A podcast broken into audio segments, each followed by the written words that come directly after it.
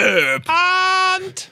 Und ich möchte mal sagen, wenn wir dieses Mal nicht unsere feierliche Endjahresstimmung rübergebracht haben, dann weiß ich es nicht. Denn kurz vor Silvester blicken wir zurück auf ein bewegtes, skurriles, absurdes, bewegendes, für Frankfurter, Freiburger und Unioner sicher einzigartiges Jahr. Und abgeschlossen wurde es durch ein Turnier, das wir in dieser Folge einfach gar nicht mehr erwähnen wollen, beziehungsweise nur noch peripher, wenn es uns zu irgendwelchen anderen Themen geleitet, die uns interessieren. Aber Katar und die WM haken wir einfach mal ab. Ansonsten gibt es aber jede Menge Ereignisse, über die wir reden müssen. Der Triumphzug von äh, Eintracht Frankfurt in der Europa League, das Münchner Scheitern in der Champions League müssen wir natürlich breit treten gegen Villarreal. Schalke ist wieder da in der ersten Liga und vieles mehr.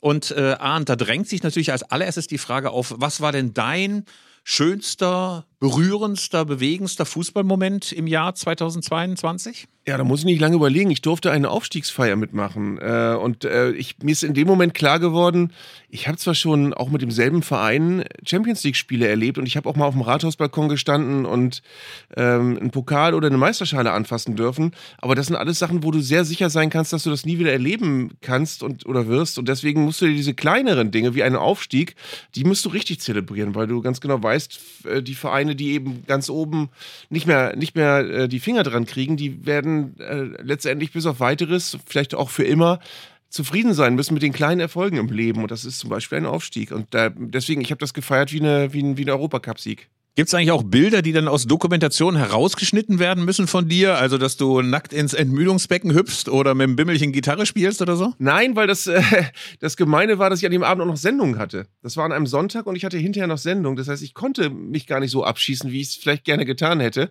Äh, aber ich weiß, dass ich äh, vom Stadion nach Hause musste, die Sendung machen musste und dann nochmal zu einer Feier gefahren bin. Da hatten aber alle anderen schon so viel Vorsprung, äh, dass ich da einfach nicht mehr mithalten konnte. Ich bin dann als Beobachter noch äh, gut gelaufen mit einem Bier äh, da rumgelaufen, aber alle anderen waren schon in einem Zustand, äh, da war nicht mehr viel zu holen für mich. Eine schöne Vorstellung. Arndt Zeigler mit Jever Fun 0,0 auf der Werder Aufstiegsfeier.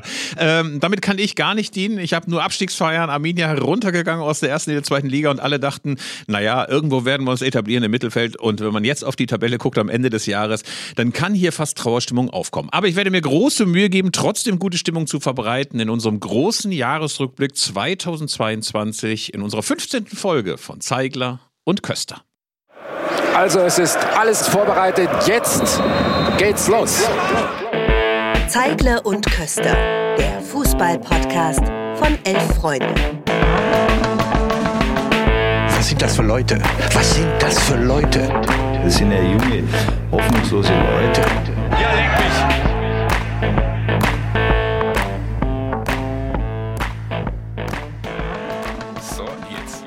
Dies ist Folge 15 also. Und jetzt fragen wir uns natürlich alle, bevor wir richtig loslegen, was muss denn drin sein in einer Folge, die sich mit dem Jahr 2022 befassen möchte, ohne über Katar und die WM zu reden?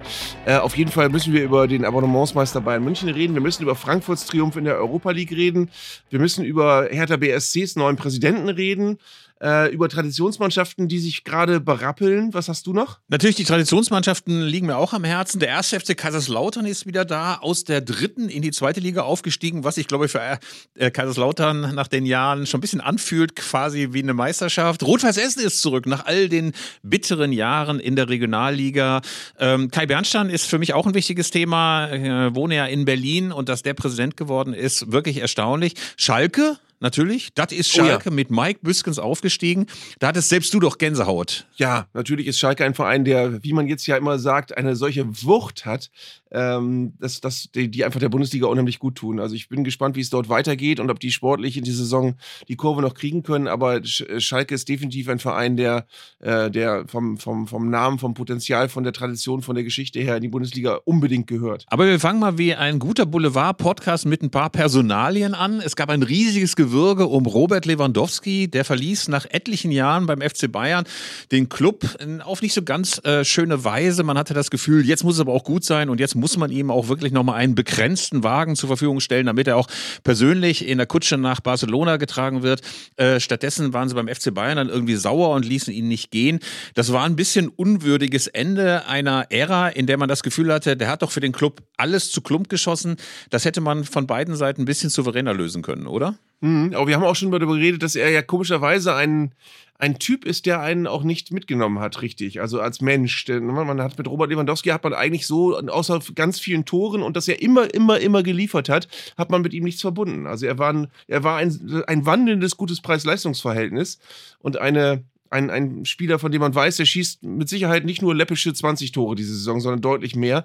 Das ist natürlich Gold wert für einen Verein, der äh, auf allen Ebenen auf diese Leistung angewiesen ist und sich nie Gedanken über seinen Angriff machen musste, solange der vorne da rumstand und rumlief. Ähm, aber äh, auf der anderen Seite, er ist nie ein, ein, ein Volksheld in dem Sinne geworden, wie es, wie es andere Leistungsträger, egal in welchem Verein, äh, sind, wenn sie solche Leistungen bringen. Äh, das mag an seiner, an seiner äh, wirklich sehr, sehr ausgeprägten Kühl Kühle liegen, die er immer ausgestrahlt hat, aber eben auch an diesem kalkulierten äh, Wechsel, wie er, wie er ihn zusammen äh, vorangetrieben hat. Also es ist alles so, es ist halt, es ist halt ein, ein brillanter Fußballspieler und ein brillanter Profi, aber keine Integrationsfigur. Ein bisschen ist zumindest die Personalie Robert Lewandowski auch ein Zeichen dafür, wie schnelllebig momentan die Stimmung im Fußballgeschäft ist. Als Robert Lewandowski zum ähm, FC Barcelona wechselte, war kurzzeitig das Bedauern groß oder die Häme eigentlich sogar groß. Schaut mal, äh, jetzt schießt er in Barcelona wieder hunderte Tore und der FC Bayern hat keinen ordentlichen Stoßstürmer und muss auf Choupo-Moting und andere zurückgreifen. Und alle dachten, oh, äh, da ist der FC Bayern aber richtig angeschmiert. Und zack, zack, ist Barcelona aus der Champions League raus. Häme übergießt sich über Robert Lewandowski. Wäre er doch mal lieber beim FC Bayern geblieben. So schnell kann es gehen. Müssen wir an diesem Moment nicht auch endlich mal die Geschichte erzählen, Philipp, dass Robert Lewandowski Einladungen zu Elf-Freunde-Ehrung abgesagt hat, weil ich da war? Das, äh, habe ich ja über dich nur über Umwege erfahren. Also tatsächlich ist es so, dass äh, auch nach all den Jahren, nach all den Jahren, in denen du dich nie mehr über Robert Lewandowski lustig gemacht hast, nach anfänglichen Spitzen, die du möglicherweise im Fernsehen verbreitet hast. Einmal, ein einziges Mal. Gibt es trotzdem, gibt es trotzdem nach wie vor eine ausgeprägte Antipathie nicht nur von Robert Lewandowski, sondern ich würde auch mal sagen vom weiteren Umfeld, vom weiteren Umfeld.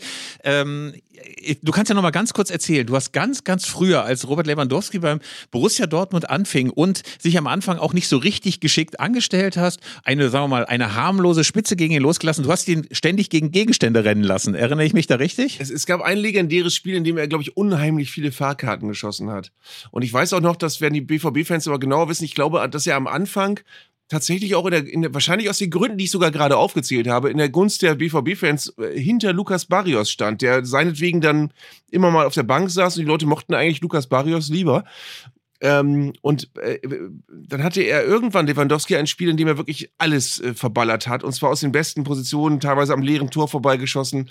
Ähm, und dann habe ich äh, etwas gemacht, was wir, glaube ich, so heute in der Form gar nicht mehr machen würden. Aber wir haben mit ganz schlechten Mitteln eine Episode Lewandowski privat gedreht, in dem ich einfach von immer nur von hinten zu sehen war, wie die Haare versucht habe, ein bisschen so zu machen wie bei Lewandowski. Das ging damals bei mir noch. Und äh, ich ein Trikot angezogen habe vom BVB, wo wir ganz schlecht mit Klebebuchstaben und Edding hinten Lewandowski draufgeschrieben haben. Und dem ist halt an dem Tag privat ebenfalls alles daneben gegangen, im wahrsten Sinne des Wortes. Der Kaffee neben die Tasse gegangen, Zahnbürste neben den Mund, äh, beim, beim Schlafengehen neben den Lichtschalter gedrückt und dann neben das Bett fallen lassen. Ähm, eigentlich ein harmloses, kleines, sehr albernes Stückchen.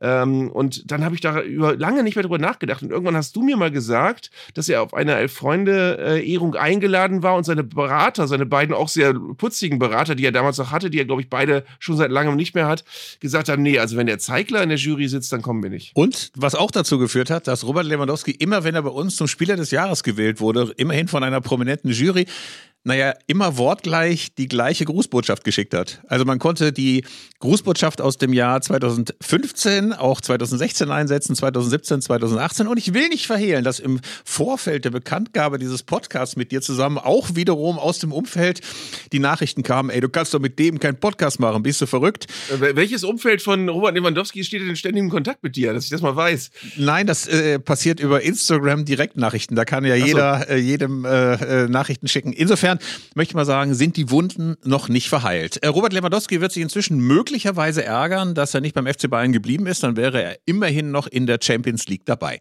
Eine andere Personalie war Max Eberl, langjähriger Funktionär bei Borussia Mönchengladbach. Dann gab es eine bemerkenswerte Pressekonferenz Anfang des Jahres, in der Max Eberl seinen Rücktritt erklärte. Anschließend war das Entsetzen groß über die Deformierung des Geschäfts, würde ich mal sagen. Also Max Eberl hat unter beinahe unter Tränen verkündet, dass er einfach nicht mehr könne, dass er raus müsse aus diesem ganzen Geschäft. Und äh, das Mitgefühl war groß, das Mitgefühl war groß und sollte eigentlich auch nicht kleiner werden, aber es gab dann relativ viel Häme, relativ viel Zorn, gerade aus Gladbach, als dann ein halbes Jahr später die Gerüchte, die vorher schon waberten, dann Gewissheit wurden, nämlich dass Max Eberl neu anfängt im Fußballgeschäft und ausgerechnet, um dieses Fußballmodewort zu benennen, bei RB Leipzig. Und danach oder auch davor schäumten die Emotionen hoch. Es gab einen etwas unschönen Brief aus Mönchengladbach ähm, von einer Fanorganisation, der verkündete, da sei doch nun alles relativ scheinheilig, das sei doch äh, auch der Verrat an den Werten, die Max Eberl in Gladbach noch gelebt habe. Wie blickst du heute auf diese Personalie, also darauf, dass Max Eberl in Leipzig anfängt, vorher immer als Verfechter der Fußballkultur galt? Also einfach nur draufhauen bringt es ja nun auch nicht. Andererseits so richtig warm wird man mit dieser Entscheidung auch nicht. Geht mir jedenfalls so. Nee, ich denke, das geht uns da beiden auch ähnlich. Ich blicke schon mit einem gewissen Unbehagen auf die ganze, ganze Geschichte dieses Jahres, was, was Max Eberl angeht, weil ähm, diese Pressekonferenz wirklich sehr berührend war am Jahresanfang äh, und äh, ich diesen Brief furchtbar fand, den du zitiert hast und ähm, ich auch ehrlich gesagt ähm, mir gewünscht hätte, dass er, dass er äh, bei einem Verein äh, wieder aufschlägt nach einer etwas längeren Pause und einem Verein, ähm, der, der vielleicht anders ist als RB Leipzig. Auf der anderen Seite muss man ganz ehrlich sagen, hätte man das als Gladbacher wirklich besser gefunden, wenn er, wenn er in Dortmund wieder aufgetaucht wäre oder in, weiß ich nicht, in Frankfurt oder in, so, bei sonst einem Verein, 1. FC Köln. Das hätte man als äh, Gladbacher vermutlich äh, nicht eindeutig besser gefunden. Das wäre nur einfach anders gewesen. Ich finde, ähm, man muss das alles hinterfragen. Man muss äh, durchaus äh, hinterfragen, wie er in den letzten Jahren agiert hat, auch wie er sich zu RB Leipzig geäußert hat. Daran muss er sich messen lassen. Auf der anderen Seite mag ich ehrlich gesagt sagt nicht Unterstellungen. Also du hast das Gefühl, dass viele, äh, viel Erregung im Fußballgeschäft fängt immer mit Unterstellungen an. Dann hat er doch bestimmt damals gelogen und dann hatte der doch gar nichts. Und das steht, finde ich, niemandem zu. Also äh, in Frage zu stellen, ähm, dass es ihm damals schlecht ging, äh, das würde ich mir nicht anmaßen wollen. Und ich finde, es sollte auch keiner tun. Man sollte, wie gesagt, durchaus seine Rolle hinterfragen. Man sollte äh, auch genau zuhören, was er jetzt sagt und was er damals gesagt hat. Aber man sollte ähm, respektieren, dass er diese Entscheidung damals so getroffen hat hat und dass er vor allem auch, das ist in meinen Augen ein Aspekt, der immer zu kurz kommt, diese Entscheidung pro RB Leipzig äh, ja bewusst getroffen hat und da durchaus nicht den einfachsten Weg gegangen ist. Also er hätte das nicht machen müssen, wenn er nicht überzeugt gewesen wäre, dass er das jetzt machen will.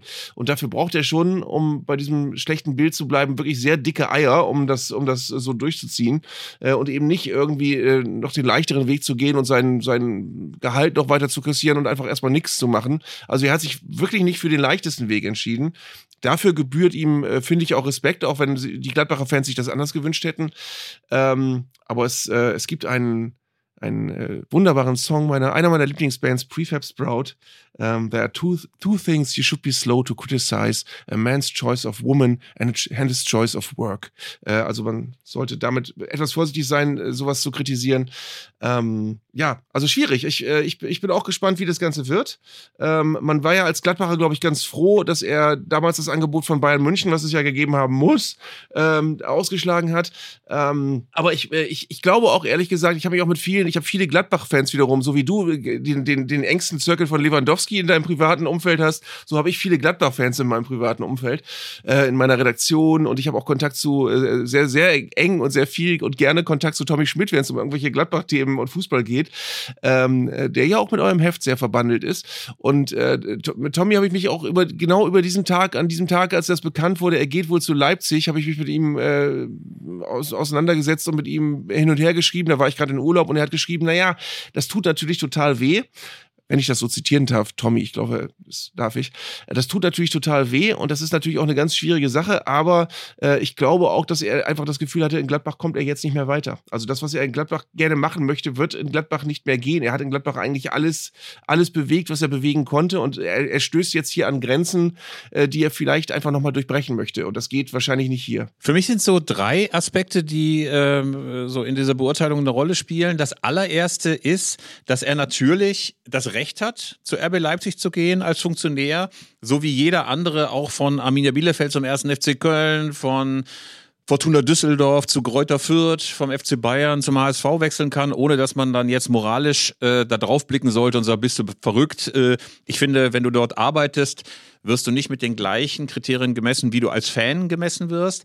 Äh, wie er sich dann in Leipzig gibt, ist dann nochmal eine andere Frage. Ähm, ich finde vieles von dem, was er da sagt, nicht stringent. Wir hören mal ganz kurz in eine der letzten Pressekonferenzen rein, wo er naja, ein bisschen merkwürdig auf die Frage Kommerz im Fußball blickt. Ihr kennt mich ja schon ein bisschen länger, auch im, im Profisport, und ich bin immer einer, der auch ein bisschen kritischer ist und Natürlich hat der Fußball eine Dimension angenommen, die, die extrem ist ähm, in der Wahrnehmung, aber auch in, in, in, im monetären Bereich. Und natürlich müssen wir schon aufpassen, dass wir nicht äh, die Basis verlieren. Ich glaube, dass die WM in Katar ja auch ein großer Diskussionspunkt war, wo sich, wo man sich hitzig drüber diskutiert hat. Ähm, ist das alles richtig? Ist diese totale Kommerzialisierung, die totale, totale Vermarktung ähm, der richtige Weg? Ähm, ja, ich habe eine Meinung dazu, dass wir alles schon diesem Spiel unterordnen sollten. Also das Fußballspiel soll im Vordergrund sein, nicht so sehr dieses Business drumherum. Eine sehr interessante Text-Hintergrundschere finde ich, bei RB Leipzig auf dem Podest zu sitzen und gleichzeitig dann über den Kommerz im Fußball zu reden. Das ist zumindest originell. Ähm, gleichzeitig muss ich aber sagen, dass Max Eberl alles Recht hat, auch aus dem Fußballgeschäft auszuscheiden. Das war am Anfang des Jahres so. Ich fand auch, dass es überhaupt nicht diskutabel ist, ähm, jetzt zu Rechten, geht es ihm wirklich so schlecht oder simuliert er nur? Das finde ich regelrecht unanständig und ich fand auch das Nachtreten aus, auch aus Gladbach ziemlich schwierig. Ähm, was ich aber als dritten Aspekt nicht unwichtig finde, ist diese Fixierung auf Personen. Also ich habe manchmal mhm. das Gefühl, dass sich an Managern, an Funktionären, an Trainern, an Spielern unendlich viel Emotionen festmacht. Der muss aber bei uns bleiben, sonst ist er kein echter Bielefelder, Bremer, Schalker, Düsseldorfer. Ich glaube, dass diese Romantisierung von einzelnen Personen immer schwierig ist und gerade im Profifußball eigentlich auch immer mit großen Schmerzen verbunden ist. Denn wie oft passiert das noch? Wie oft passiert es noch, dass beispielsweise ein Spieler wirklich bei einem Verein bleibt über viele, viele Jahre hinweg? Es gibt natürlich so einen Menschen wie Tanne Fichtel oder wie Fabian Klos bei Arminia Bielefeld fällt mir jetzt beispielsweise noch ein. Oder andere, die wirklich über viele Jahre treu geblieben sind. Aber ich finde, es ist auch das gute Recht eines Spielers, eines Trainers, eines Funktionärs zu sagen, pass mal auf, ich habe gute Arbeit geleistet, ich habe mir nichts zu Schulden kommen lassen und jetzt ziehe ich halt weiter. Ob du mhm. unbedingt nach Leipzig weiterziehen musst, andere Frage. Aber das in Frage zu stellen und zu sagen, du bist nur ein echter Gladbacher, wenn du bis du 65 bist, bei uns bleibst und dann einen goldenen Zinnteller überreicht bekommst, das sehe ich eigentlich nicht. Hm. Ich überlege gerade, während du das alles erzählst, ob es tatsächlich diese zwei Kategorien von Vereinen gibt, die einen Posten wie den Sportvorstand oder Sportdirektor jeweils mit ähm, entweder mit Leuten äh, besetzt, die, die sie sich selbst machen. So ist es bei Max Eberl ja passiert. Das ist ja, der ist ja nicht als äh, dreifach schon anderswo gescheiterter Sportdirektor von irgendwo gekommen. Ähm, und jetzt hat Gladbach ja auch wieder eine Lösung gewählt aus den eigenen Reihen. Und andersrum gibt es Vereine, wo das Gefühl hast, die gehen alles durch, was irgendwie auf dem Markt ist und nehmen sie irgendeinen gefühlt. Das ist jetzt sehr ungerecht von mir formuliert, aber du hast ja wirklich Vereine, die haben die, die, die üblichen Verdächtigen. Sobald ein Sportdirektor weg ist, kommt dann der nächste Schmatt, Gehalt, sonst was, der, der äh, schon, schon anderswo tätig war. Ähm, das sind zwei grundverschiedene Philosophien, glaube ich. Ähm, beide natürlich sehr davon abhängig, ob überhaupt Qualifikation vorliegt bei denjenigen, die man sich da aussucht. Aber es ist ein, ein grundsätzlich anderer Weg, jemanden zu nehmen, der anderswo schon eine Rolle gespielt hat und zu sagen, wir brauchen aber die Art und Weise, wie der arbeitet, oder zu sagen, wir wollen jemanden, der den Club versteht und der zu uns gehört und der möglichst dann auch äh, hier bleibt. Ähm, das sind die, die beiden sehr, sehr diametral entgegengesetzten Modelle, die du haben kannst und die du als Fan natürlich auch sehr unterschiedlich empfindest. Und wir hoffen mal, dass Max Eberl in Leipzig sein berufliches Glück findet, äh, dass er sich dort zufrieden und vor allen Dingen so gefordert fühlt, dass er sich nicht überfordert fühlt. Das wäre, glaube ich, das Allerwichtigste. Ja. Aber vielleicht, vielleicht abschließend nochmal, ich finde wirklich, man hat alles Recht der Welt, sich darüber aufzuregen und darüber enttäuscht und böse und wütend und traurig zu sein. Aber es muss eben in meinen Augen trotz allem äh, Grenzen haben und die sollten nicht in, bei, Überst äh, bei, bei Unterstellungen ins Privatleben dann äh, noch, noch äh, weiter zelebriert werden und so weiter. Also, wie gesagt, die, die persönliche Enttäuschung ist jedem äh, total nachvollziehbar. Bei jedem Gladbach-Fan, den ich kenne, weiß ich, wie der sich gefühlt haben muss. Aber ich finde eben, wie gesagt, man muss immer vorsichtig sein, von außen über die Beweggründe eines Menschen zu urteilen, die man nicht kennt. Das ist übrigens die perfekte Überleitung zu einem Funktionär, dessen Identifikation mit seinem Club überhaupt nicht in Frage steht. Kai Bernstein ist neuer Präsident von Hertha BSC. Und es war, ich glaube, es muss irgendwann im März oder April gewesen sein, ein schöner Moment, als Kai Bernstein bei uns in die Redaktion hereingestiefelt kam und bei uns seine Kandidatur für diese Präsidentschaft bekannt gab. Und der saß bei uns, der Kai, und ich fand ihn sympathisch, ich fand ihn auch schon vorher sympathisch und habe ihm natürlich gewünscht, dass das klappt, aber ich habe es ehrlich gesagt nicht für möglich gehalten. Einfach weil es eine Kandidatur es war keine Kandidatur, die auf alten Seilschaften äh, beruhte oder die beispielsweise durch den Aufsichtsrat vorbereitet worden war, wie das manchmal so passiert. Es war auch jetzt niemand aus der Wirtschaft, der sagt, ich bringe auch nochmal drei Millionen mit, äh, sondern eine Kandidatur aus der Fanszene heraus. Und ähm, es gab dann erstaunliche Friktionen, erstaunliche neue Seilschaften, erstaunliche neue äh, Dynamiken in diesem Club. Man merkte plötzlich, wie sich alles verschob, gerade weil die Gegenseite ausgerechnet Frank Steffel aufgeboten hat, einer der verkrachten Politexistenzen dieser Stadt, die es gibt, äh, ähm, zuvor, zuvor schon Funktionär bei anderen Berliner Sportvereinen gewesen. Also, man hat gemerkt, da hat sich was getan und ganz am Ende, ganz am Ende siegte Kai Bernstein relativ deutlich über Frank Steffel. Das war dann auch eine große Nachricht in den Medien, wobei der traditionelle Schlachtruf, der danach ertönte, zumindest medial ein bisschen falsch wiedergegeben wurde. Auf das viel umjubelte Ergebnis folgte dann ein ohrenbetäubendes Ha, Ha, Ho, Hertha, BSC. Ho, ho, ho. Ähm, äh, du, du bist ein bisschen dichter dran, sowohl an der Hertha, an Berlin und auch an Kai Bernstein als ich. Aber ich muss von außen sagen, äh, ähm, Grüße gehen raus übrigens, wie man so schön sagt an dieser Stelle an Kai Bernstein. Ich finde das beeindruckend, wie diese ersten Monate gelaufen sind für ihn. Denn er hätte ja ganz viel, es hätte ja ganz viel schon verbrennen können. Er selbst hätte als Person schon jetzt völlig äh, deformiert und, und, und äh, beschädigt sein können nach so kurzer Zeit, ähm, weil er eben genau diese, diese, diesen Apparat nicht hinter sich hat, offenbar, oder hatte, als er anfing. Ähm, und normalerweise ist es ja auch so eine spinnerte Fußballromantiker-Geschichte, ehemaliger Ultra will Präsident des Vereins werden. Das sind immer die Sachen, wo du dann innerlich äh, abwinkst, weil du denkst, ja, wäre schön, aber wird natürlich nicht hinhauen. Äh, und ich finde, dass er, das sage ich jetzt aus der Entfernung, das müsstest du gleich nochmal aus der Nähe sagen, dass er von außen das sehr, sehr gut moderiert und dass er von außen wirklich einen sehr auch autarken Eindruck macht. Also er, er hat offenbar einen gewissen Plan, äh, den er, den er ja auch öffentlich macht, wie, wie die Hertha nach außen auftreten sollte. Und er kriegt das äh, meines Wissens, so wie ich das mitbekomme, hin. Dass diese ganzen Scharmützel äh, auf ein Minimum reduziert worden sind, äh, wo du ja dachtest, es kann jetzt möglicherweise auch erst richtig losgehen, jetzt wo es, wo es jetzt da eine neue Angriffsfläche gibt. Äh, und das ist alles so in dem Maß nicht passiert. Also ich finde, er macht ähm, äh, bei dem, was man nach außen zu sehen bekommt, einen sehr guten Job. Die Fallhöhe war riesig. Es hätte ja auch sein können, dass er binnen weniger Wochen und binnen weniger Monate als überfordert dasteht oder als einer, der nicht mehr den Rückhalt des Aufsichtsrates hat oder der die Wirtschaft seines Clubs nicht mehr hinter sich hat. Stattdessen hat er sich, das muss man fast sagen, mit traumwandlerischer Sicherheit dort äh, bewegt. Er hat äh, mit äh, teilweise ja fast bizarr anmutende Dingen wie seiner Aufstiegsjacke äh, von 1997 oder 98. Ich kenne mich jetzt mit der Hertha-Geschichte nicht ganz so aus, aber so eine Art Erkennungsmerkmal getroffen. Das musste er auch erstmal so hinkriegen. Er hat eine der schlimmsten Krisen des Clubs bewältigt, als nämlich klar wurde, dass der Mehrheitseigner der KGAA, Lars Windhorst, den alten Präsidenten bespitzelt hat, versucht hat, aus der Führung zu drängen, mit Privatdetektiven, mit einer Schmutzkampagne in sozialen Medien und so weiter.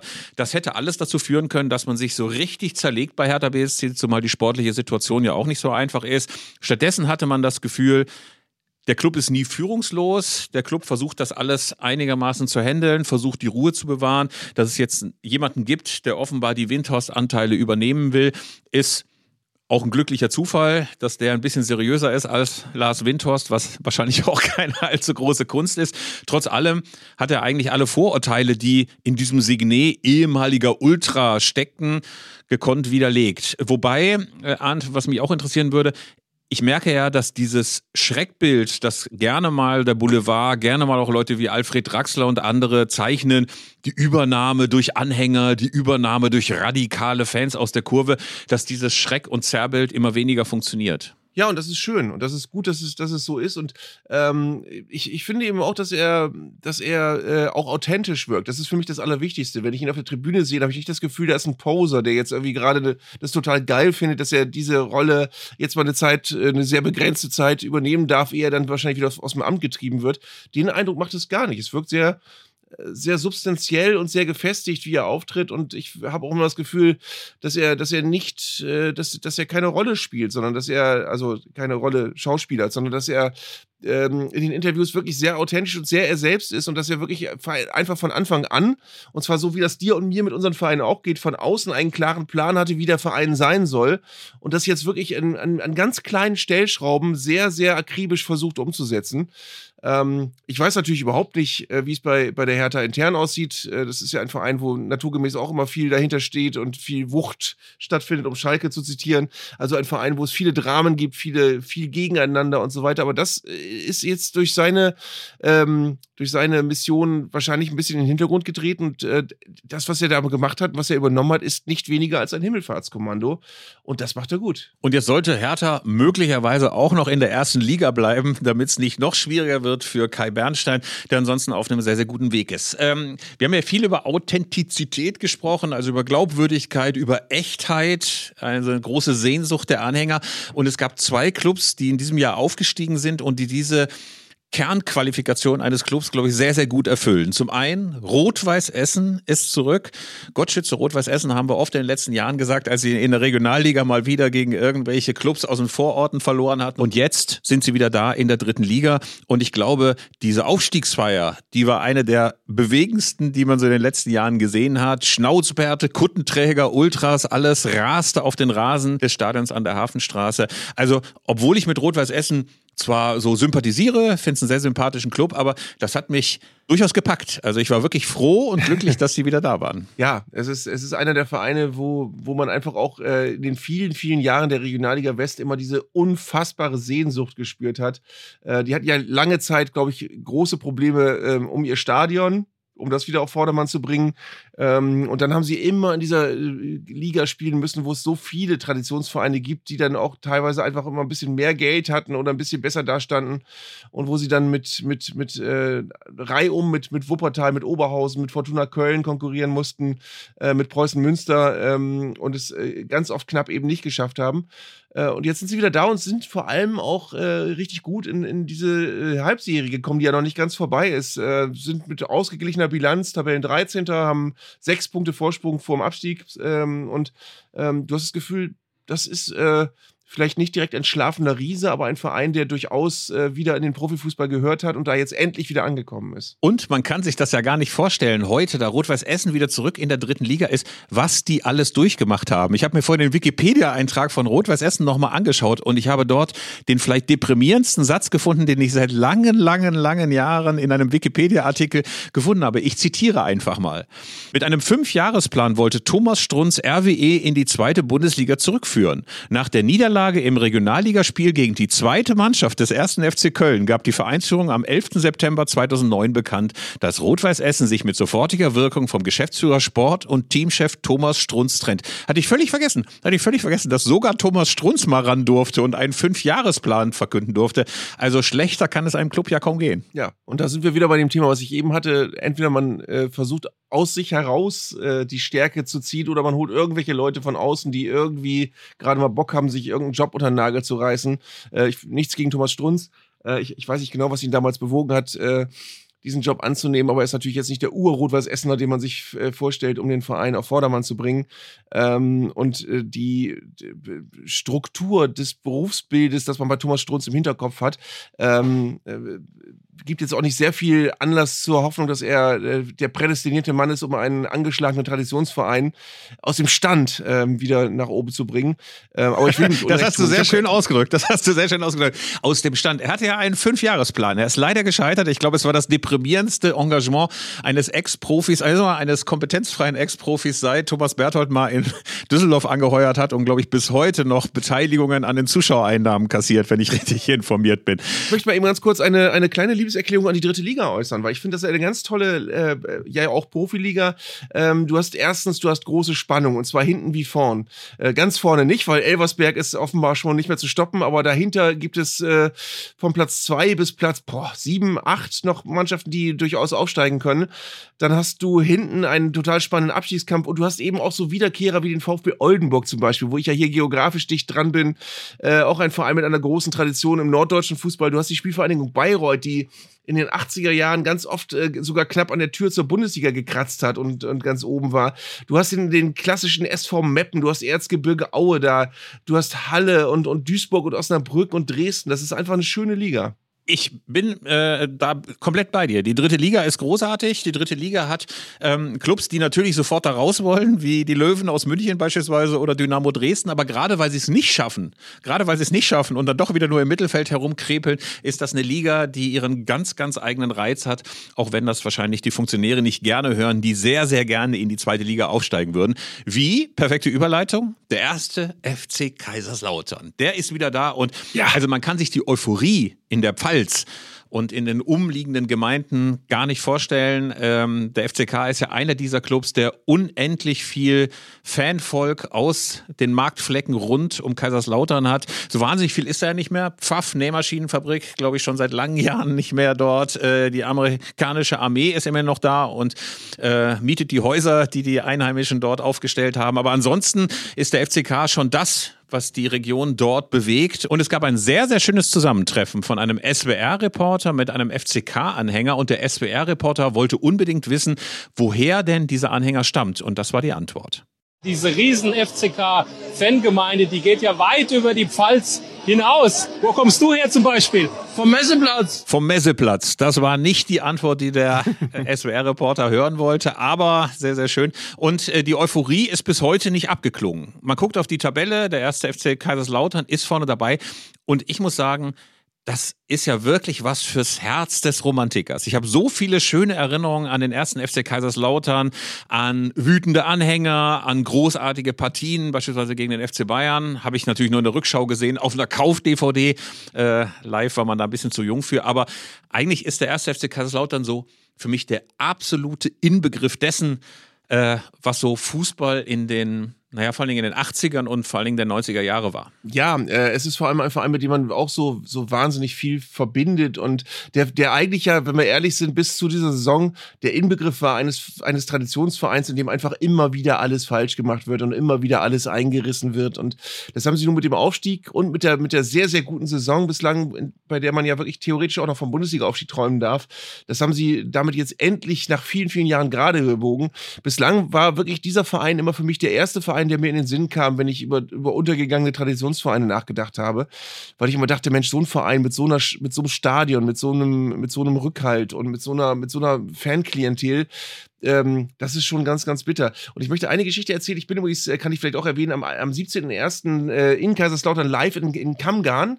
Ich war da schon mal vor, vor einigen Jahren und äh, war zum ersten Mal eigentlich überhaupt äh, unabhängig von einem Spiel in Kaiserslautern. Äh, und ich habe es äh, noch nie erlebt, dass, dass wirklich Menschen ohne viel Alkohol so durchgeknallt, auf eine sehr schöne Weise so durchgeknallt waren am Anfang eines Auftritts, wo ich dachte, was ist denn hier los? Was haben die denn alle? Und es waren einfach Pfälzer, die singen wollten. Also das war, war der einzige Auftritt, wo ich, wo noch nichts passiert ist und wo die im Prinzip zehn Minuten durchsangen, bevor ich auf die Bühne gekommen bin. Ähm, und dann war es ganz vorbei, als ich einen legendären Auftritt, äh, Auftritt aus einer regionalen Sportsendung, ich weiß nicht, ob du den mal gesehen hast, wo unter anderem äh, Ronny Hellström ähm, ich weiß nicht, ist es Benny Wendt und, und äh, der ehemalige Lauterer Präsident Tines, wo sie gemeinsam in ganz schlechter Verkleidung Wir sind die Trams von der Pfalz singen. Und als ich das dann eingespielt habe, da wurde nochmal 20 Minuten gesungen und ge das war unfassbar. Ähm, und ich äh, herzliche Grüße an alle, die kommen wollen, ins Kamgarn am 17.01. Ich hoffe, wir kriegen das wieder so hin. ähm, ich habe im Übrigen auch eine meiner schönsten Auswärtsfahrten nach Kaiserslautern gehabt.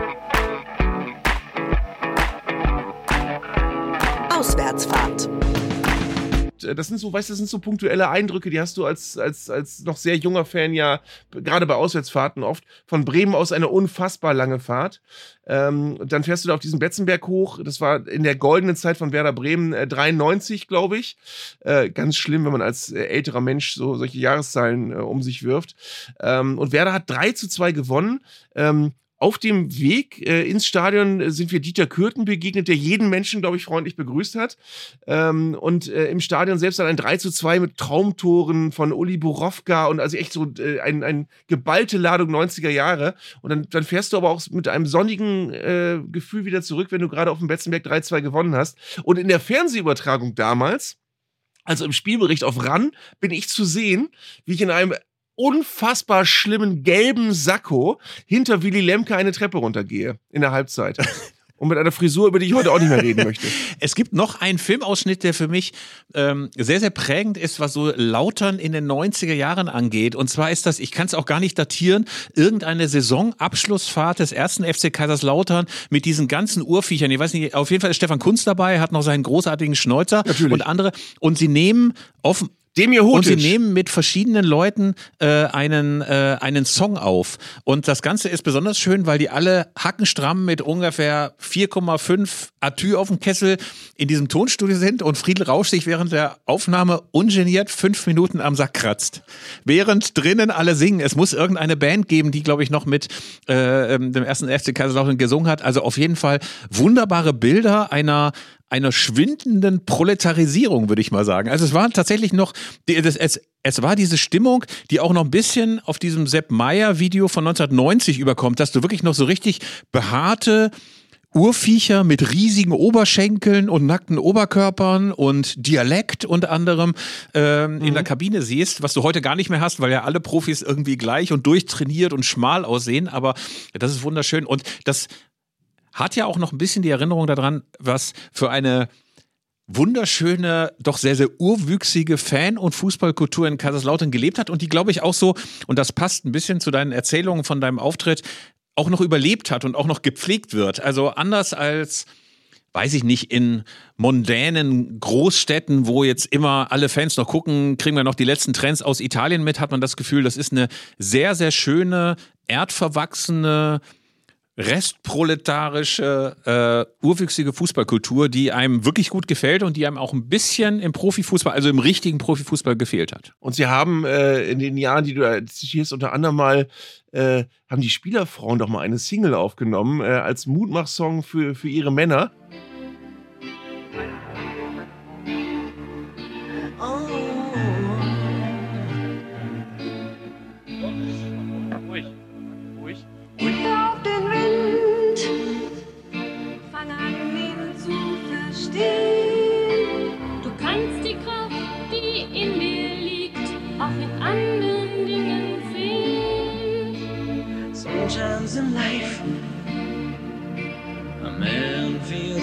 Stone. Thousand years of in him without a real home. Wie lange fliegt ein Drachen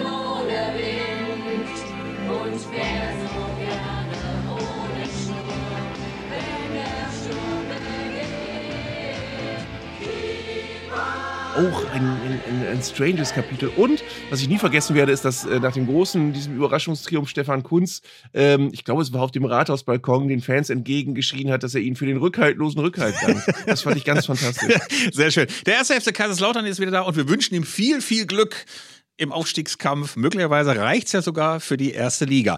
Ähm, ich habe gerade über die mondänen Großstadtclubs ein bisschen gelästert. Äh, nehme ich natürlich auch alles zurück, weil wir jetzt über den FC Bayern München sprechen. Der ist Abonnementsmeister, ist zum zehnten Mal Meister geworden. Elften Mal, zwölften Mal. Ich habe den Überblick Ja. komplett verloren. Wahrscheinlich ist es das zehnte Mal gewesen. Aber in der Königsklasse, in der Champions League hat es nicht so richtig funktioniert. Dabei dachten alle, Viertelfinale, wir haben Villarreal als Gegner. Zack, da sind wir ja so gut wie im Halbfinale. Und da gab es eine denkwürdige Begegnung beim FC Bayern TV mit Bayern-Manager Brazzo Salihamidzic. Und beide freuten sich diebisch darüber, dass es dieses Los geworden ist. Also sagen wir mal so, es ist schon ein machbares Los, oder? Ja.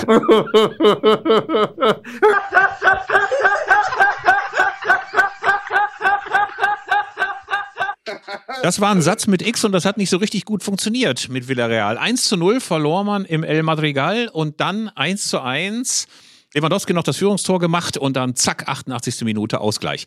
Ein bisschen hat man ihnen es gegönnt, nachdem sie die Nase so hochgetragen haben, oder? Ja, ähm, ich, ich habe das, ich werde es nie vergessen, äh, in einem äh, Zugrestaurant gesehen, das Spiel auf dem iPad und zwar mit einem ähm, Kumpel von mir, der FC Bayern-Fan ist. Ähm, und äh, zwischendurch war die Verbindung immer wieder weg und äh, das, das Spiel plätscherte ja so dahin und irgendwann war sie plötzlich ausgeschieden und dann haben wir schweigsam äh, unseren Kartoffelsalat aufgegessen. Ähm, und äh, es ist, es ist sehr, sehr, auch sehr, sehr ambivalent, ähm, äh, die Bayern bei internationalen Spielen als Nicht-Bayern-Fans zu begleiten, finde ich, weil es gibt natürlich die eine Fraktion, die immer sagt, man muss immer für den deutschen Verein sein.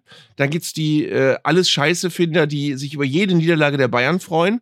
Und wenn man etwas differenziert hinguckt, muss man aber sagen, ja, Natürlich ist es gu- gut, wenn so Hochmut wie vor dem Spiel gegen Villarreal mal bestraft wird. Auf der anderen Seite sind die Bayern ja im Konzert dieser ganz großen, fast schon ein Underdog, dem man eigentlich wünschen muss, dass sie weiterhin Saint-Germain und Manchester City die Stirn bieten mit den doch tatsächlich deutlich geringeren Mitteln, die sie haben. Naja, und es ist, ähm, finde ich für mich dann auch manchmal schwierig, dass man denkt, die Fünfjahreswertung. Das, ich bin ja, also ich sag mal so, ich bin ja mit keinem dieser Clubs, mit keinem dieser Clubs in irgendeiner Weise emotional verbandelt. Weder mit Dortmund, noch mit RB Leipzig, überraschenderweise, noch mit dem FC Bayern. Und trotzdem habe ich das auch schon so internalisiert, dass ich denke, ist das gut für den deutschen Fußball? Verlieren wir möglicherweise den vierten Startplatz? Sollten wir nicht dem FC Bayern die Daumen halten? Also Erstaunlicherweise bin ich manchmal durchaus für den FC Bayern, aber in so komischen Situationen. Zum Beispiel im Champions League Endspiel 2013 war ich irgendwie für die Bayern, weil ich Emporkömmlinge auch nicht mag. Also ich war für die Bayern gegen Borussia Dortmund, wo man ja auch eigentlich sagen würde, da hätte man Jürgen Klopp und Borussia Dortmund unbedingt diesen Triumph gegönnt und es war so eine, wie er bei dir mal äh, im Podcast gesagt hat, eine Once-in-a-Lifetime-Situation. Aber ähm, in dem Fall dachte ich, äh, wenn man schon so arrogant da ankommt und sagt, ey, Villarreal, das ist ja nur so ein Zählkandidat, das ist so ein bisschen wie Marokko oder so bei der WM. Ähm, und dann äh, kriegst du dann so aufs Maul, das fand ich irgendwie, das hatte einen ästhetischen Reiz, würde ich sagen. Ja, ähm, es äh, hat vor allem tatsächlich für, für uns alle wieder gezeigt, äh, nie nach Auslosungen zu früh freuen über vermeintlich leichte Gegner.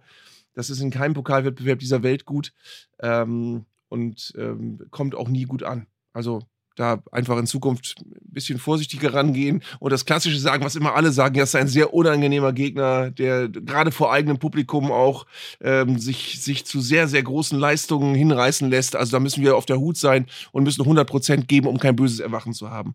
Ich glaube, das ist das, was man immer sagt sonst. Ähm, ich habe eben so ein bisschen nonchalant gesagt, ja, zehnter Meistertitel des FC Bayern, Abonnementsmeister. Die Langeweile oben ist verbrieft. Dazu muss man wirklich nur auf die Titelträger der letzten Jahre gucken. Das heißt immer wieder der FC Bayern München, immer wieder gelangweilt am Marienplatz die Meisterschale hochrecken. Aber es gab zwei Mannschaften, die trotzdem gejubelt haben, als es zurück in die Bundesliga ging. Einerseits der SV Werder, dein Heimatverein. Und du hast ja äh, gesagt, es war schon deswegen schön, weil es äh, so ein Sieg war, den man den man einfach mal bejubeln muss. Man muss die kleinen Sachen mitnehmen, weil man ahnt, dass es möglicherweise mit den großen Europapokaltriumphen nicht mehr so richtig was wird. Ähm, wie lange hält sowas an? Ist man so die ganze Sommerpause über beflügelt oder geht dir das dann auch so, dass du zwei Tage feierst und dann kriegst du schon wieder große Sorgen wegen Neuverpflichtungen und ist man konkurrenzfähig und kann man die Klasse halten oder bist du quasi durch den Sommer geschwebt? Naja, es hat natürlich sehr viel damit zu tun, wie dann die Transferperiode verläuft und wie unter anderem äh, dann der Start in die neue Saison verläuft. Und das ist aus, aus äh, Werder Sicht beides äh, sehr, sehr gut gelaufen eigentlich. Ähm, der, der Aufstieg hätte sehr schnell wieder verpuffen können, wenn man am Ende nach sechs Spieltagen mit vier Punkten Rückstand letzter gewesen wäre. Ähm, aber das war so nicht. Und es ist so, ähm, es sind viele Sachen zusammengekommen, die das Ganze sich sehr gut anfühlen lassen. Das eine ist so, dass die ganze Zweitligasaison aus Bremer Sicht wirklich traumatisch anfing mit der Markus Anfang-Geschichte und mit auch wirklich vielen Nackenschlägen sportlicher Art. Ähm, und äh, Niklas Füllkrug, über den wir jetzt sehr oft positiv geredet haben, der hat dann zwischenzeitlich auf der Bank gesessen und hatte, glaube ich, nach zehn Spieltagen noch kein Tor, so ungefähr. Ähm, und wollte weg und, und Markus Anfang hat sich mit ihm nicht verstanden und äh, Bremen ist auch mit Markus Anfang nicht warm geworden und dann standen die permanent auf Platz 9 und 10 ähm, und du dachtest, was ist das denn jetzt für eine Saison?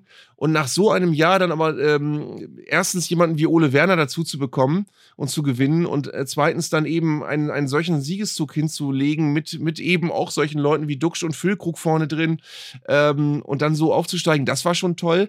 Dann in die Saison zu starten und zu merken, wir können da ganz gut mithalten, selbst gegen bessere Mannschaften, das war ein tolles Gefühl dieses Spiel, äh, bei, dem Werder in Dortmund 3-2 gewonnen hat durch drei Tore in den letzten sechs Minuten äh, und in der Nachspielzeit, was ja etwas war, wie wir dann hinterher gehört haben, was es in der Bundesliga noch nie gegeben hat, ein so spätes 2 zu 0 noch in einen Sieg umzuwandeln.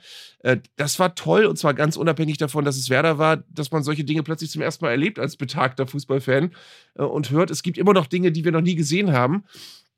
Und dann muss ich sagen, und da kannst du vielleicht auch als Bielefelder was dazu sagen, ich bin auch sehr glücklich mit Neuzugängen wie Amos Pieper zum Beispiel. Also mit, mit wirklich, also die haben, wir haben wirklich gute Leute dazu gekriegt äh, in eine Mannschaft, die komplett zusammengehalten wurde. Und da hat Werder dann ja wirklich das, das, das Gegenteil von dem gemacht, was auf Schalke passiert ist.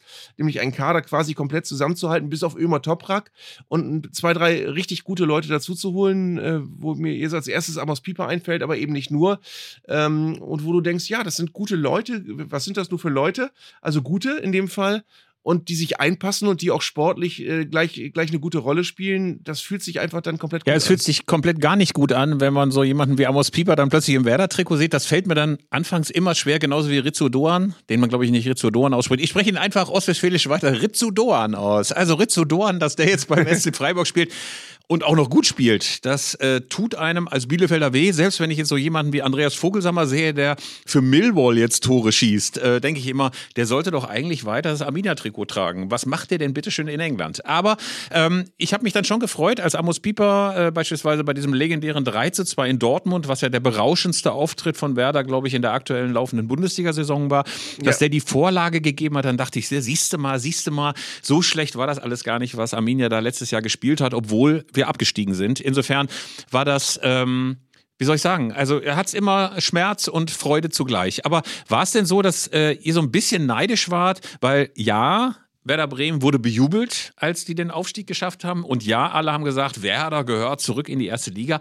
Aber so richtig abgerissen, so richtig abgerissen wurde das Stadion dann beim FC Schalke, wo man das Gefühl hatte, ey, Ganz egal, äh, was es zu feiern gibt. Schalke ist wieder da. Exzesse pur. Äh, es gab ja diesen Wechsel von Gramozis zu Mike Büskens als Trainer. Danach funktionierte alles. Schalke eilte von Sieg zu Sieg. Und wie gesagt, äh, am Ende sagten alle nur noch fassungslos, das ist Schalke, weil äh, dort ist es fast wie in der Pfalz, möchte man sagen, ähm, dass die Emotionen in einer Weise hochschießen, wie man es nur selten in anderen deutschen Stadien erlebt. Ja, deswegen habe ich mich auch so gefreut. Es ist, äh, es ist so, dass auch äh, zu Schalke ich wirklich äh, seit vielen, vielen Jahren viele Verbindungen habe. Grüße an Dirk Oberschulte-Beckmann, meinen Stadionsprecherkollegen. Ähm, Und an Thomas Spiegel, den ehemaligen Pressesprecher, der Oh wirklich, ja, finde ich, ein, an- unbedingt an Thomas Das muss man Spiegel. sagen, ähm, ohne uns da jetzt zu sehr einzuschleimen. Thomas ist echt einer, der in jeder Hinsicht eigentlich ein vorbildlicher Anhänger ist. Ne? Leidenschaftlich, ungerecht auch gegenüber allen anderen, aber am Ende immer in der Lage, den eigenen Wahnsinn auch einzusehen. Also für den hat es mich wirklich, wirklich gefreut. Also ich habe gedacht, Schalke steigt auf, Thomas Thomas, Spiegel, Spiegel rennt jetzt nackt über den Rasen. Was war dann ein anderer? Thomas Spiegel ist ohne Wenn und Aber einer der, der fantastischsten Menschen der Bundesliga. Muss ich, muss ich jetzt an dieser Stelle mal sagen. Herzliche Grüße, unbedingt, lieber Thomas. Ähm, und das, das ist auch so eine Sache, die mich gefreut hat, dass er ähm, ja immer noch im Verein ist, nachdem es ja ein bisschen Turbulenzen gab um, um seine Position in den letzten Jahren und dass er vor allem äh, ich, jetzt wahrscheinlich wieder einen guten Anlass hat, äh, sich mit mir zu treffen, wenn unsere Vereine wieder gegeneinander spielen. Ähm, also insofern, äh, Thomas Spiegel, ähm, schön, dass du auch mit aufgestiegen bist. Und es gab ein paar denkwürdige Momente bei diesem Schalke-Aufstieg, unter anderem das Interview von Simon Terodde nach einem dieser Siege, wo er offenbar während des Spiels derartig krakeelt hatte, dass er zwar sich nicht den Kiefer ausgerenkt hatte wie Alex Stepney früher, aber trotzdem die Stimme verloren gab und äh, wir dann ein Interview dargeboten bekommen, wo man dachte, was ist denn mit Simon Terodde los? Heute, heute, heute, boah. Es will mir auch schwerfallen. Das muss man erst mal realisieren, wa- was hier heute komplett abgegangen ist, schon vor dem Spiel. äh. Ja, mega. Keiner, ich habe keine Stimme. Ich, ist die Stimme noch in der Kurve? Ja, in der, in der Kurve und auch gerade in der Kabine. Was soll ich erzählen? Du hast alles hier gesehen. Wir haben noch zwei Spiele, die müssen wir reißen. Ja, aber wie, kriegt, wie, äh, wie kriegen Sie die Stimmung, äh, die Stimme wieder und die Stimmung halbwegs gedämpft? Die drehen ja jetzt alle durch hier. Ja, die sollen feiern. Ich glaube, die haben uns am Ende auch zum, zum Sieg gepusht, weil wenn du ein 1-1 bekommst und einen Anschlag, Sagt das nicht auch sehr viel über einen Spieler und seine Mentalität aus, wenn man sich mit so einer Stimme auch vor die Kamera stellt und nicht nach drei Sätzen sagt, nee, komm, lass mal lieber nicht machen, sondern das, das ist aber auch Simon Terodde. Ich habe hab ihm danach auch bei Instagram geschrieben und wir schreiben uns seitdem auch ganz nett hin und her. Ähm, sehr, sehr, sehr guter Typ einfach auch. Und diese Krakelerei gefällt mir auch wirklich gut. Es gibt ja so manche, die sehr, sehr still sind und ganz still ihr Tagwerk dann auf dem Platz äh, verrichten. Aber Simon Terode krakeelt herum, schreit, fordert und sowas gefällt mir als Ostwestfale, wo ja Fußball auch eher gearbeitet wird als gespielt, immer sehr, sehr gut. Und äh, über allen, über Terodde und den ganzen anderen Spielern, die auch alle gefeiert wurden, schwebte einer, der quasi als der Messias, der Retter der Schalker Fanseele gefeiert wurde, Mike Büskens, der Eurofighter von 1997, der dann geholt wurde als Trainer und der wurde ja nicht. Ich habe verstanden gerade der Obergefreiter, aber du hast Eurofighter gesagt. Obergefreiter habe ich gesagt. 1944 Ja. Ardennenoffensive. Nein, natürlich Eurofighter 1997. Ich habe ja die Jahreszahl auch noch hinterher gesagt, um jedes Missverständnis auszuschließen, lieber Arndt. Stimmt. War das nicht so, dass du mir vor drei Folgen schon mal militaristische Sprache vorgeworfen hast? also der Obergefreite Ja, deswegen Büskens. war ich jetzt auch so erfreut über den Der Obergefreiten. Obergefreite Büskens. Zum Rapport. Nein, also der Eurofighter Mike Büskens wurde gefeiert und äh, ganz am Anfang, als der geholt wurde, gab es so ein paar skeptische Stimmen, dass alle sagten, oh, schon wieder einer, der jetzt nur für die gute Stimmung da ist. Das ist so ein bisschen wie Hüb Stevens in Jungen. Das ist so einer, der zwar die Truppe motivieren kann, aber der jetzt niemand ist, der den fluiden Deckungsschatten auf der Doppelsechs irgendwie noch im Griff hat. Aber er war dann einer, der genau die richtigen Worte gefunden hat, der es auch geschafft hat, dieses Team zu stabilisieren, nachdem es unter Gramotzes eher so ein bisschen über den Platz geirrlichtert ist. Und am Ende wurde er in einer Weise gefeiert, äh, die er auch verdient hatte, weil alle sagen, total feiner Typ, einer, der quasi die Schalker DNA aufgesogen hat, der aber jetzt auch niemand ist, der noch auf Blut am Pfosten und äh, Kämpfen Männer und das ist das Allerwichtigste steht, sondern ähm, eigentlich die beste Symbiose aus allem, was man so haben kann als Trainer. Ja, aber was sagt das uns über diese Theorie, über die wir ja auch schon gesprochen haben, dass bei einem Trainer wirklich tatsächlich ähm, es elementar wichtig ist, dass man zu einem Verein passt und dass man in einem Verein was bewegen kann. Wahrscheinlich ist Mike Büskens nicht der, nicht der qualifizierteste Trainer, den Schalke in den letzten Jahren gehabt hat. Sie haben ähm, Das war Frank Silvio Kramer. Tedesco gescheitert. ich wusste, dass da jetzt irgendwas kommt. Ähm, sie haben Frank Kramer entlassen, sie haben äh, Domenico Tedesco entlassen, sie haben David Wagner entlassen, sie haben Manuel Baum entlassen, äh, sie haben äh, alles Christian Groß entlassen, sie haben alles Mögliche ausprobiert, die verschiedensten Trainertypen und der, der, der, der gemeinsame Nenner, der immer wieder funktioniert und den Verein dann wieder so auf eine Ebene zusammenzieht, ist dann, ist dann Mike Büskens. Ähm, daraus kann man, glaube ich, auch sehr viel lernen, was so die, die äh, Chemie innerhalb eines Vereins angeht und worauf es in Krisensituationen ankommt. Das ist dann eben wirklich immer das, was offenbar Mike Büskens zu diesem Verein beitragen kann ähm, und, und was aber anscheinend immer nur sehr punktuell funktioniert in Situationen, in denen es um wirklich um primär ums Zusammenrücken geht. Stattdessen Schalke schon wieder ein Elend. Frank Kramer wurde verpflichtet. Müssen wir nicht drüber reden. Guter Mann.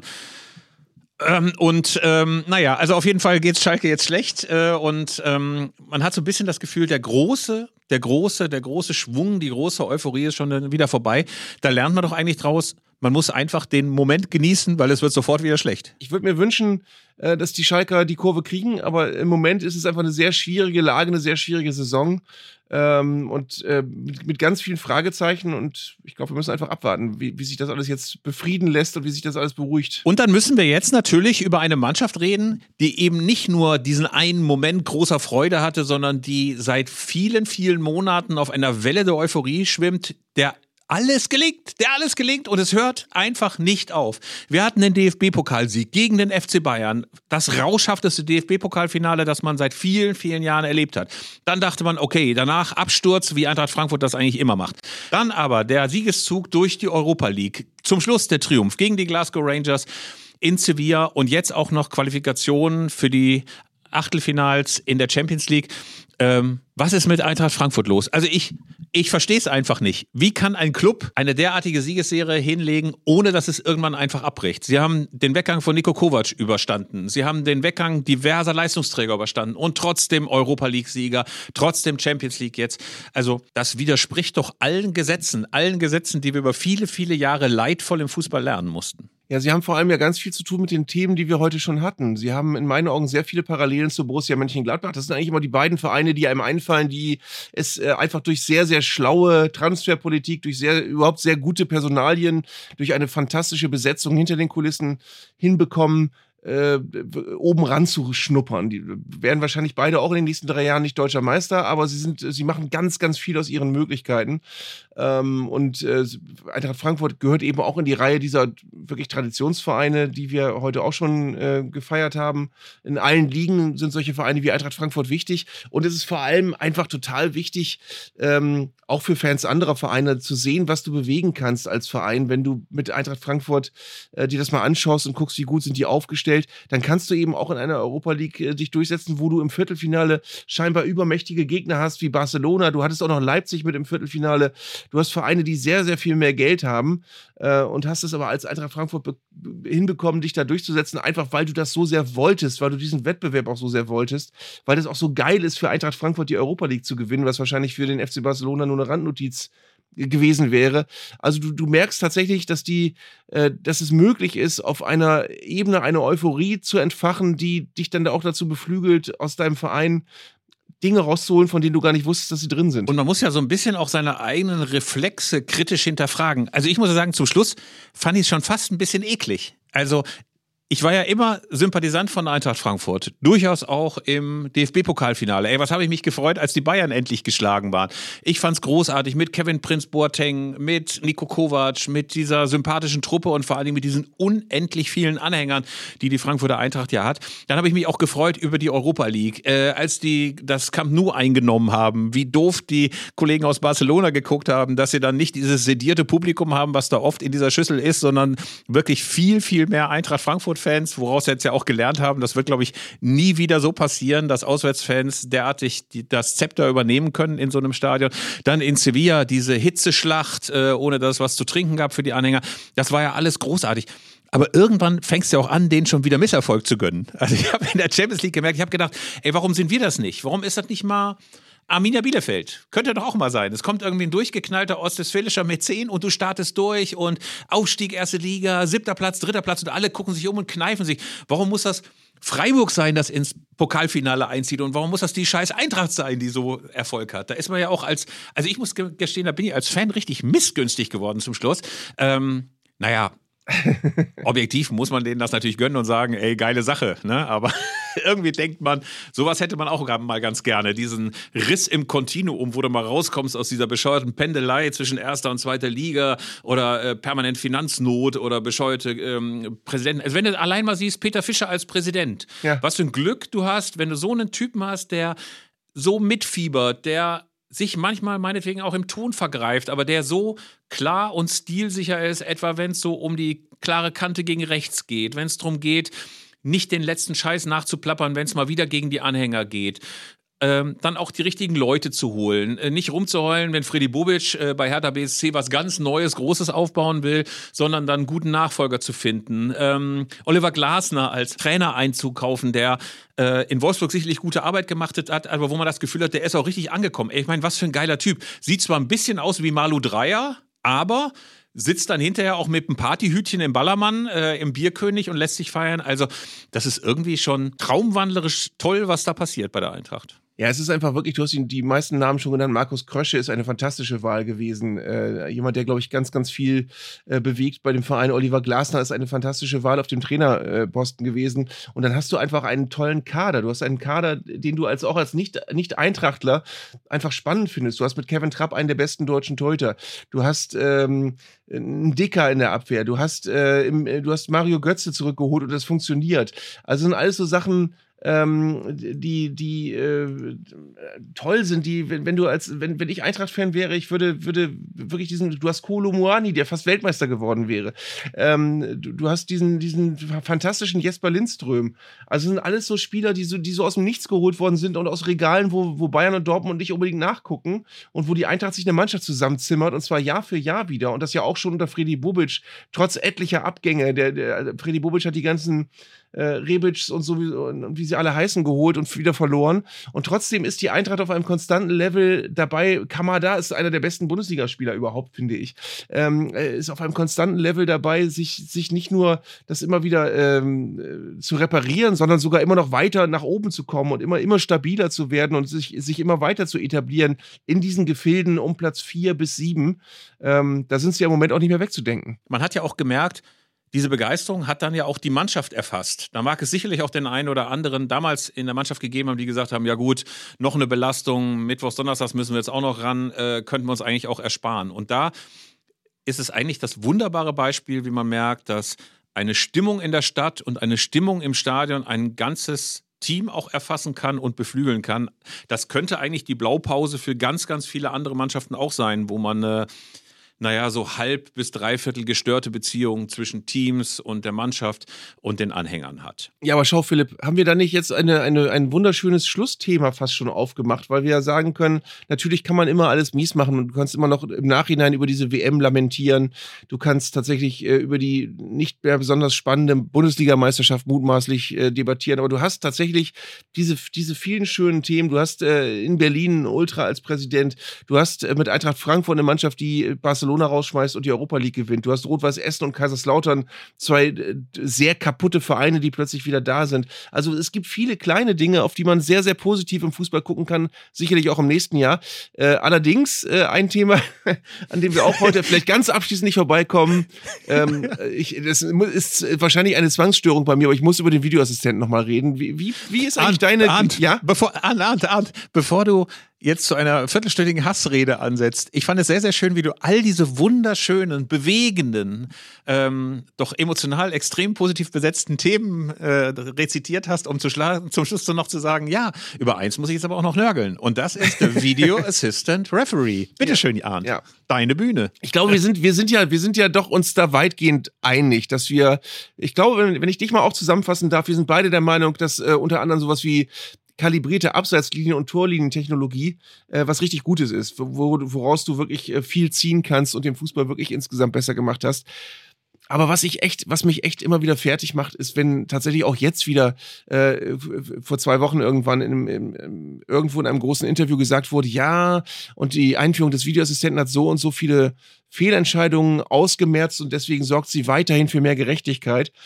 Und ich kann es nicht anders sagen. Für mich sorgt weiterhin der Videoassistent, und das hat auch die WM nicht ändern können, einfach immer dafür, dass mir äh, immer wieder klar wird, wie viel im Fußball verloren gegangen ist dadurch, wie sehr ich äh, irritiert bin, wie, wie lange ich warten muss, bis ich über ein Tor jubel. Ähm, dass du wirklich immer erstmal guckst, fasst er sich ans Ohr oder fasst er sich nicht ans Ohr. Und diese Gegenrechnung musst du eben auch anstellen. Du hast wirklich durchaus Fehler, die durch den Videoassistenten ausgemerzt werden. Du hast aber was sich dann besonders schlecht anfühlt. Ganz, ganz krasse Sachen, wo der Videoassistent nicht eingreift und du weißt nicht warum. Du hast Sachen, wo der Schiedsrichter überstimmt wird und der Schiedsrichter wie ein dummer kleiner Junge auf dem Spielfeld rumsteht und äh, du hast das Gefühl, dass die Schiedsrichter haben ihre Autorität eingebüßt. Du hast Situationen, äh, wo, wo einfach die Impulsivität, äh, Impulsivität dem Fußball kaputt gemacht wird. Äh, und du hast eben auch Fehler, die reingebaut werden, die es ohne Videoassistent gar nicht gegeben hätte. Äh, und du hast final die Sachen, die du äh, früher immer so als menschliches Versagen abtun konntest, wo du gesagt hast, ja, ist halt schwierig zu sehen gewesen, hat er nicht gesehen, hat er bestimmt nicht mit Absicht gemacht. Da hast du jetzt das Gefühl, wenn ein Videoassistent das aber dann auch nicht sieht, dann ist irgendwann mal vielleicht doch Absicht dabei, wenn fünf Leute falsch gucken. Also das sind all diese Sachen, die in den Fußball reingekommen sind und die ich nicht gebraucht hätte. Ich kann dir da nur zustimmen, aber ich versuche das Ganze jetzt auch mal ins Positive zu wenden, um diese positive Grundstimmung, die du ursprünglich verbreitet hast, nochmal aufzugreifen.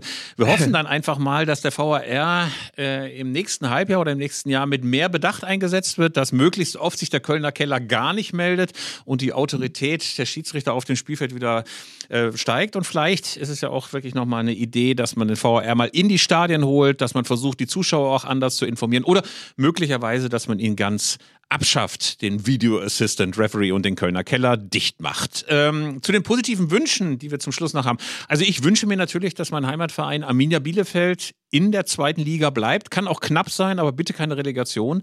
Ähm, das gleiche wirst du wahrscheinlich für Werder Bremen in der ersten Liga sagen oder gibt es da noch höhere Perspektiven? Platz 10 oder 11? Nein, also äh, wir sind im Moment gerade Neunter, glaube ich. Das ist, das ist richtig schön. Nein, ich freue mich einfach uneingeschränkt auf, äh, auf die Rückrunde. Ähm, die beginnt für Werder mit einem Au- Samstagabendspiel in Köln. Da werde ich auch hinfahren, freue mich drauf.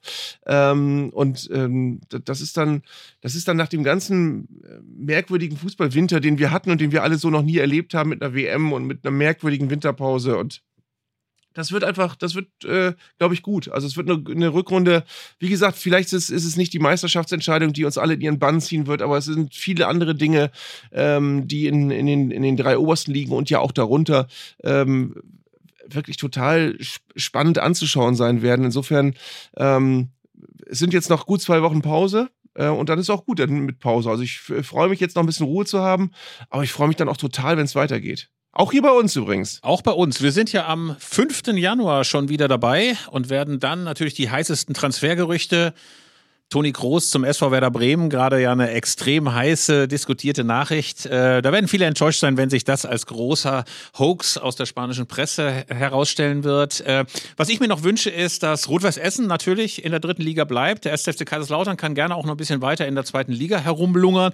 Da wird es wahrscheinlich Darmstadt schaffen, vielleicht auch nochmal der Hamburger SV, könnte man sich auch vorstellen, weil der Hamburger SV. Ich muss, äh, da, ich muss dich unterbrechen, ich muss noch unbedingt jemanden grüßen. Terence Boyd ist für mich einer der geilsten Stürmer im deutschen Fußball, äh, der auch in Kaiserslautern jetzt so angekommen ist, wo man, wo man auch sagt, ey, äh, so ein, so ein guter Typ bei diesem Verein, das ist auch a match made in heaven. Das kann ich nur unterstreichen. Terence Boyd hat uns ein großartiges Interview gegeben bei uns äh, in Elf Freunde. Ein Typ, der wirklich was zu erzählen hat. Wir haben ja auch manchmal Spielerinterviews, die über Ja, Nein vielleicht oder wenn Sie das sagen, wird das wohl so sein, nicht hinauskommen. Terence Boyd ist da definitiv anders. Was ich mir außerdem wünsche, ist, dass äh, dieses Jahr keine Stierbrause aus Österreich in den DFB-Pokal gefüllt wird, sondern dass es möglicherweise doch noch eine Mannschaft gibt, die äh, DFB-Pokalsieger wird, die niemand auf dem Zettel hat. Wäre auch schön, wenn der FC Bayern diesmal mit fröhlichen Gesichtern äh, oben ähm, auf dem Rathaus am Marienplatz stünde und vielleicht auch mal wieder mit fangalscher Freude und Entertainment diese Meisterschale präsentieren könnte. Da hatte man das Gefühl, das war eher so eine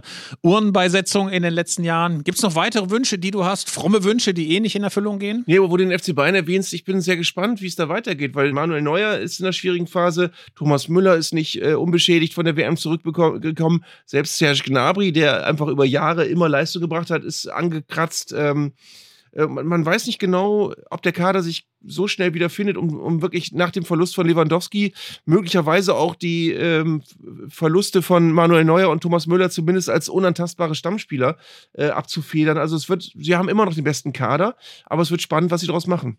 Ich bin auch gespannt, was sie daraus machen. Äh, der Meistertitel wird auf jeden Fall wieder herausspringen. Das kann man vergessen, dass es dort irgendwann auch nochmal wieder eine Änderung gibt. Eigentlich könnten sie auf die Meisterschale schon für die nächsten zehn Jahre das vorab eintragen. Trotz allem wünschen wir, trotz dieser pessimistischen Sicht auf die deutsche Meisterschaft, allen naja, sagen wir mal 17 Bundesligisten und 18 Zweitligisten viel Erfolg im neuen Jahr, viel Gesundheit und Frohsinn. Wir sind am 5. Januar wieder da und äh, sprechen dann über die Aussichten fürs äh, zweite Halbjahr der Bundesliga, darüber, ob Werder Bremen möglicherweise doch noch den UEFA Cup erreicht, Arminia Bielefeld drin bleibt und so weiter und so fort. Bis dahin verabschieden wir uns und wünschen einen guten Rutsch und ein wunderbares Fußballjahr 2023. Und zwar von Philipp aus Berlin, aber auch von Arndt aus Bremen. Auch von mir alles Gute und wir hören uns wieder am 5. Januar. Bis dahin.